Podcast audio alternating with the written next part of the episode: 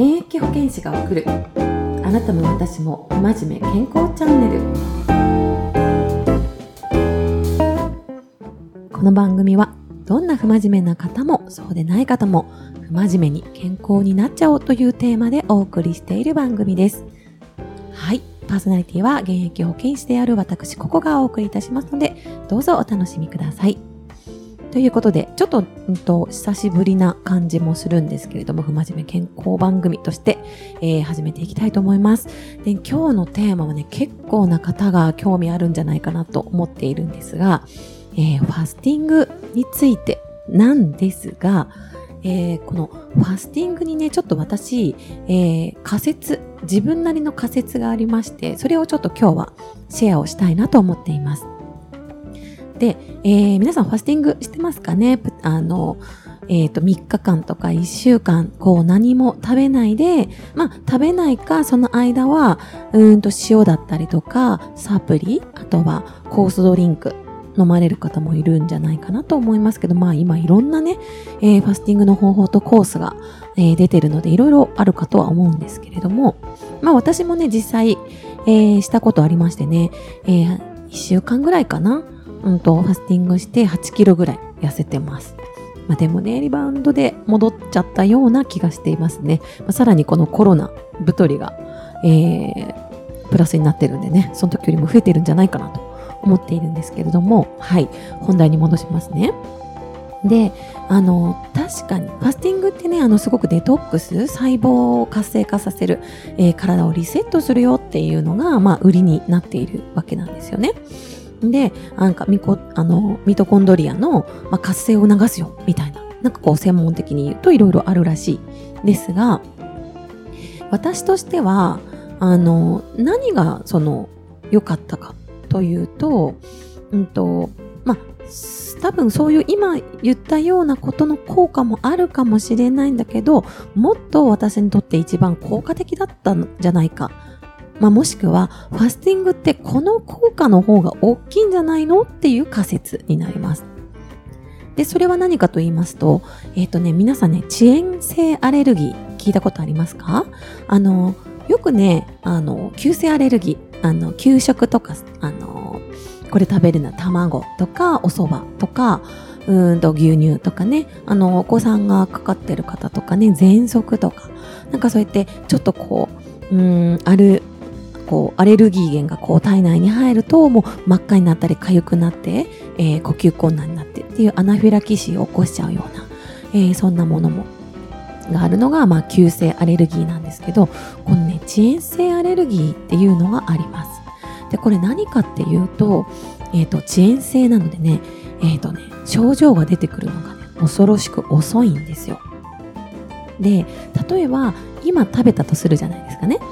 えー、今食べたものが症状として現れてくるのがだいたい2週間後とか。そのぐらい遅いんですね。で2週間後に毎回なんか喘息になるとかっていうような分かりやすい症状息苦しさとかっていうだけじゃないのが怖いのがこの遅延性アレルギーでして、えー、遅延性アレルギーの症状の中に入ってるのって例えば倦怠感。なんか体だるいなとか、疲れが、えー、取れないんだよなとか、あと女性の人はね、ものすごい気になると思うんですけどね、肥満症っていうのも入ってるんですよ。だから、太りやすくなる。みたいなものも症状の一つで入ってるんですね。だから何を食べていてこうだじゃなくてそのそもそものその食べたもののカロリーが影響しているというよりはアレルギーとして、えーと、太りやすくなってしまう痩せにくくなってしまっているっていうことが実際にあるっていうことなんですよね。で、え、ー、と私ね数年前にこれアメリカのえっ、ー、と、検査機関にね、あの、キットを送って検査するやつなんですけど、まあ、それをね、したことがあるわけです。え遅延性アレルギーのね。で、その時に出た内容が、えーね、ほぼほぼね、朝ごはんの、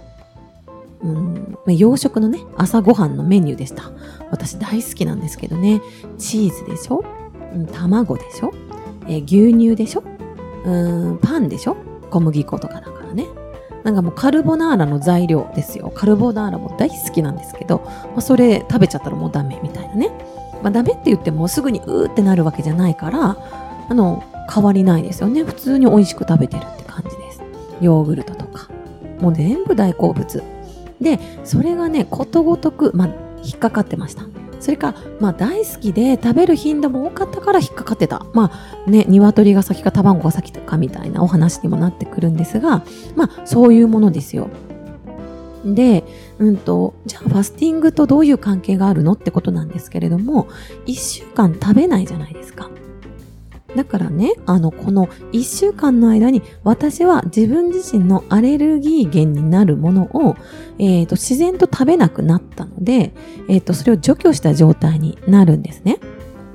で、遅延性アレルギーの治療の仕方も、こういう除去食をするんですよ。1ヶ月とか2ヶ月、そのアレルギー源って分かったものを食べないで生活して、もう一度検査すると、実は戻ってたりします。だから一生食べれないっていうことではなくてきちんと除去すれば戻りやすくなるんですよね。量を食べちゃダメとかっていうことなんですよね。なので、えーと、このファスティングの効果ってあのなんかね遅延性アレルギーって日本人の2人に1人とか3人に1人はこのあの乳製品とかあのアメリカからアメリカというかね海外から入ってきたものってありますよね。養殖のもの。なんかそれでアレルギーっていう風に遅延性アレルギーで、えー、と高めに出る方って多いんですって。だから私も一般的なんですよね。だから私みたいな反応が出てる人ってすごく多いってことなんですよ、ね、みんな検査してないから分かんないと思うんですが。で、えーと、そういう人たちがファスティングをするからそれが状況になって、えー、体が健康になってなんか体軽いし最近調子いいなっていうことになってる要素も私は大きいんじゃないかなと思っているんですよね。なので皆さんね、ちょっと、うんと、まあ気になるようでしたらね、食べ物抜いただけでもダメなんですよねとか、なんかそういう方があればですね、ぜひ、あの、遅延性アレルギーとか、一回チェックされると面白いんじゃないかなと思って、えー、今回の、あの、まあ、体験談のシェアでした。はい。えー、いかがでしたでしょうか？何かね、えっ、ー、と、参考になったら嬉しいなと思います。まあ、こんな感じで、まあ、いろんな、えっ、ー、と、情報をね、気楽に、えー、シェアをしていきたいと思いますので、よろしくお願いします。えー、またね、こんなこと聞いてみたいとか、あんなことを、うん、こんなことありましたということがあれば、ぜひぜひ番組紹介のにあるリンクに、あの送っていただけると嬉しいです。ということで、ではでは、現役保健師が送る、不真面目健康チャンネルでした。次回もお楽しみに。サリュー